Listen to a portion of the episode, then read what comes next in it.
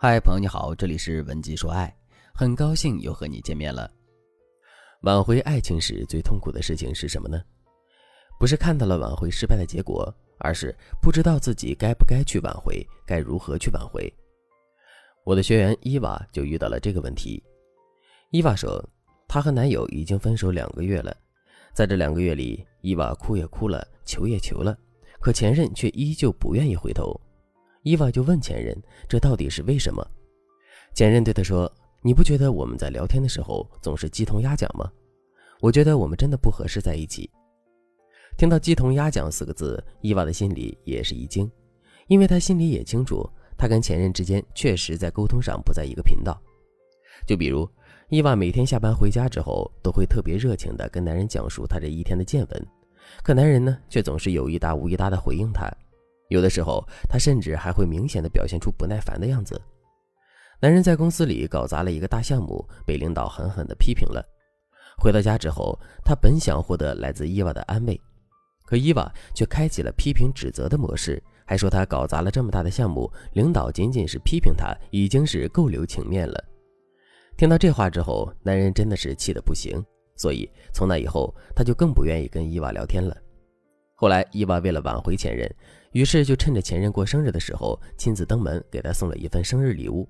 结果前任只说了一声谢谢，就把门关上了，没有请伊娃到家里坐一坐，也没有收伊娃精心准备的礼物。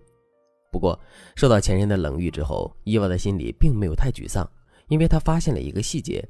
这个细节就是这两个月没见，前任整个人都瘦了一大圈，脸色也很憔悴。伊娃觉得前任的气色之所以会这么不好，就是因为在跟他分手之后也很痛苦，而他之所以会这么痛苦，就是因为他的心里还是有这段感情的。可是想归想，伊娃也不能确定这个想法是不是对的。与此同时，他也不知道前任到底是什么意思，为什么会表现得这么冷淡，一点机会都不愿意给他。所以带着这些疑问，伊娃就来找到了我做咨询。我想，大家在听完伊娃的情况之后，肯定会觉得这段感情很难挽回，因为前任的态度一点都不积极。首先，我要告诉大家的是，大家的感觉没有错，这段感情的挽回确实难度不小。不过，在这个基础上，我还要告诉大家一个事实，那就是正是因为这段感情的挽回难度不小，挽回成功之后，两个人的感情质量才会更高。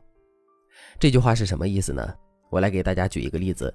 如果你是一个专科生，毕业的时候拿到毕业证是非常简单的，可也正是因为它很简单，这个毕业证的含金量其实很低。相反，如果你是一个博士生的话，你的毕业是非常困难的，因为你要写很专业的毕业论文。可也正是因为毕业论文很难写，你的博士学历才会更具有含金量。挽回也是如此。如果一段感情很容易挽回，那么两个人经历的分手这件事，给两个人带来的成长肯定更少。相反，如果一段感情很难挽回，我们最终经历了很多波折才挽回成功的话，最终我们肯定会变得更加珍惜这段感情。另外，我们在挽回爱情的时候，男人对我们的态度越差，越不轻易的改变自己的态度跟我们和好，这就证明他对待这段感情的态度越认真。如果真的是这样的话，那么男人对我们的爱肯定是真诚的、纯粹的，这也就意味着复合之后两个人的感情会更加稳定。当然了，挽回的前景是好的，挽回的方法也很重要。下面我就来和大家说一说，如果我们也遇到了和伊娃一样的问题之后，我们到底该如何去挽回？如果你觉得自己的情况比较复杂，想要得到导师手把手的指导的话，你也可以添加微信文姬零五五。文姬的全拼零五五，来跟我们的分析师好好聊一聊。第一点，调整姿态，改变策略。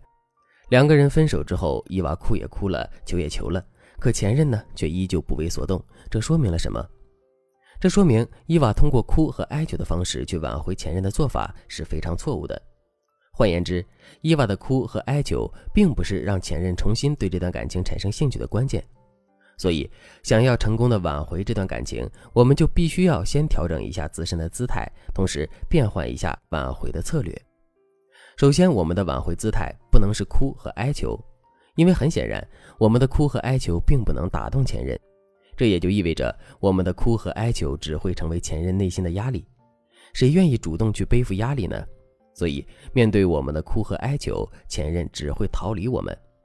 正确的做法是，我们要以一种无需求感的状态去接近前任，也就是我们跟前任聊天互动，并没有别的意思，单纯的就是想跟前任做普通朋友而已。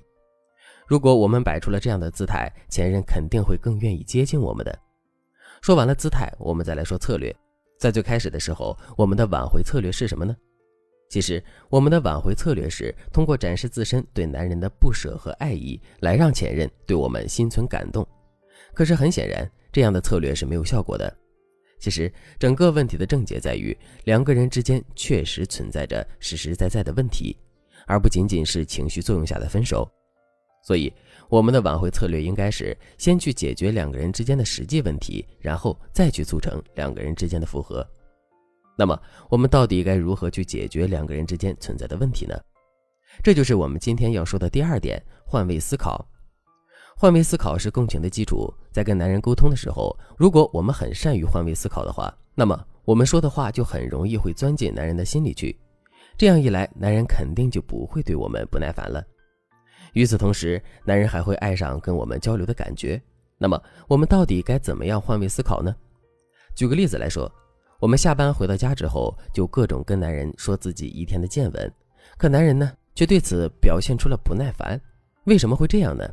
因为我们感兴趣的东西，男人未必感兴趣。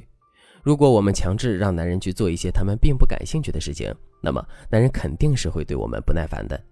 所以，想要让男人愿意跟我们沟通，我们就一定要更多的去发现男人感兴趣的事情，或者是引导男人对我们的话题产生兴趣。当然了，换位思考是一个我们需要努力去习得的能力。